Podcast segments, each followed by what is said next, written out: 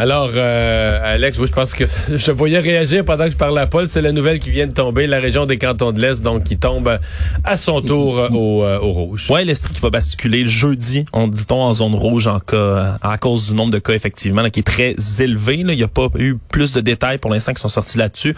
Mais comme tu le disais il y a deux minutes, je pense que c'est un choix assez logique, là, compte tenu de l'augmentation assez élevée qui se fait dans la région.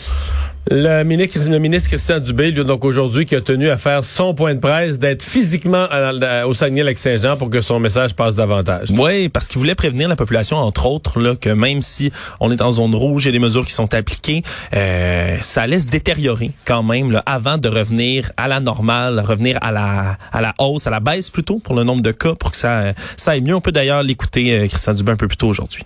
J'aimerais ça dire que on s'attend à ce que la situation soit pire avant de s'améliorer.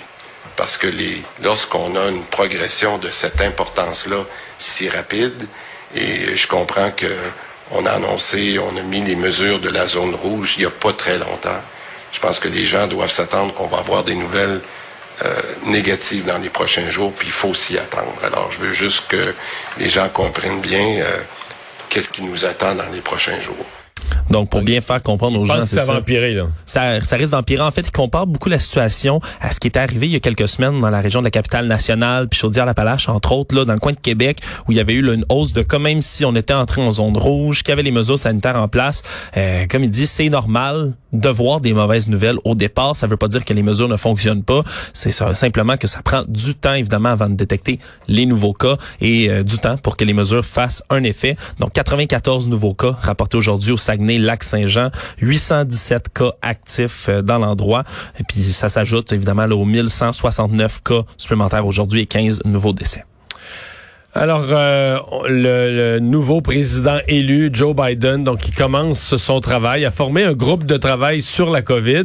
Et euh, en l'annonçant, on a profité pour passer son message à la population sur le port du masque. Oui, parce qu'il n'est pas encore en poste euh, jusqu'au 20 janvier prochain, mais tout de même, il voulait s'assurer de marteler à la population que porter un masque, ça sauvait des vies, c'était efficace et surtout que ce n'était pas un enjeu partisan. On peut l'écouter d'ailleurs un peu plus tôt lorsque fait son adresse. Wear a mask. The head of the CDC warned this fall that for the foreseeable future, a mask remains the most potent weapon against the virus. Today's news does not change that urgent reality. We, I won't be president until January 20th.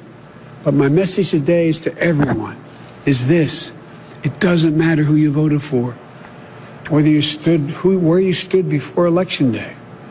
It doesn't matter your party, your point of view. We can save tens of thousands of lives if everyone would just wear a mask.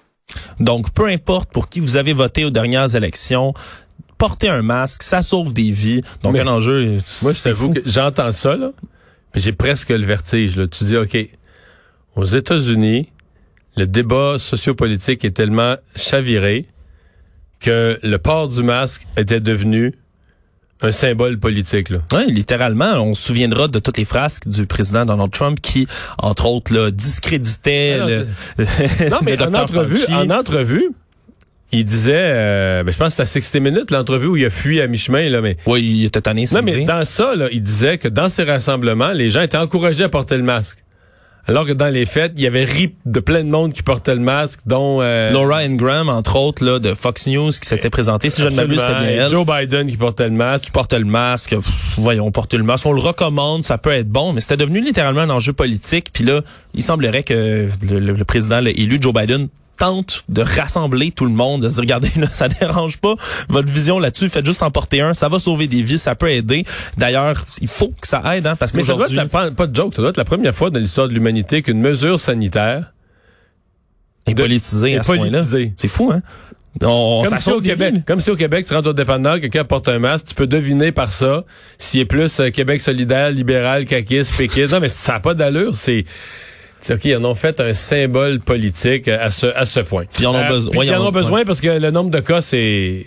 Ça vient de franchir la barre des 10 millions de cas détectés depuis le début de la pandémie, selon le, le comptage de l'université John Hopkins là, qui fait le, le compte. Mais, mais le dernier million, il y avait 9 millions. Le passage de 9 à 10, c'est le million le plus rapide. Il y là. a 10 jours, Ça a pris 10 jours seulement aux États-Unis pour passer de 9 à 10 millions de cas confirmés. Puis tout ça grâce ou à, cause ils sont plutôt. à 100 000 par jour. Ouais, depuis la semaine dernière, là, il y a des nombres records presque tous les jours, plus de 100 000 cas positifs sur 24 heures au cours des quatre derniers jours, pic de 127 000 entre jeudi et vendredi dernier. Là, euh, évidemment, ça continue de, de, grimper en flèche. On a plus de 237 000 morts depuis le début de la pandémie aux États-Unis sur les derniers chiffres et ça continue d'augmenter. Nous sommes à 1000 par jour. Ouais, c'est ça va augmenter. Ouais, on est, on en a pas fini. Et le président Trump, donc lui, toujours aucun signe de, de volonté de, de, de reconnaître la défaite. Ben, pas, pas de signe, rien d'officiel pour l'instant, mais euh, quelque chose d'assez intéressant, merci. T'en as parlé un peu tout à l'heure, c'est le fait, euh, puis ça a été rapporté entre autres par le média Axios, selon deux sources qui seraient près du dossier. Là, les, il y aurait des discussions là, entre Donald Trump et ses proches conseillers par rapport au fait de se représenter en 2024. Ce qui est intéressant là-dedans, c'est que s'il se décide là, puis il parle sérieusement de se représenter en 2024, ça veut dire qu'il concéderait d'une certaine façon les élections. Parce que ben, ça serait son deuxième mandat. Il y a seulement deux non, mandats qui peuvent être exercés. On se comprend. Euh, tout ça pour dire que s'il se représentait en 2024, mais ça moi, voudrait dire ça. Mais, mais ça moi, voudrait dire... Ouais. C'est drôle parce que moi, je suis, je, je, je suis un peu plus dans la tête du bonhomme que dans la réalité politique. Et pour moi, ça tient de la même chose. là refuser de dire que l'élection a été volée, que ça a été tricherie, la fraude massive, et dire qu'il va se représenter, c'est toute une façon de dire que tu as perdu, mais pas vraiment perdu. Là. Non, c'est ça. Et même, même s'il y avait aucune intention de se représenter en 2024, je pense que pendant les deux, trois prochains mois, c'est bon pour lui de dire ça parce que ça fait...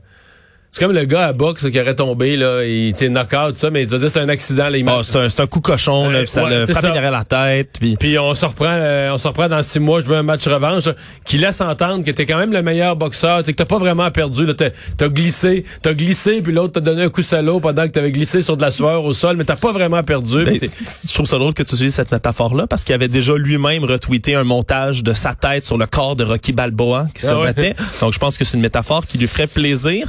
Dans tous les cas, ça risque quand même de déplaire aux autres candidats républicains qui voulaient peut-être se présenter en 2024 quand on sait le pouvoir de mobilisation euh, du président euh, sortant. Ouais, puis le pouvoir de virer tout message politique à l'envers qui fait que le Parti républicain pourra pas avoir un message euh, politique autre que Trump, Trump, Trump.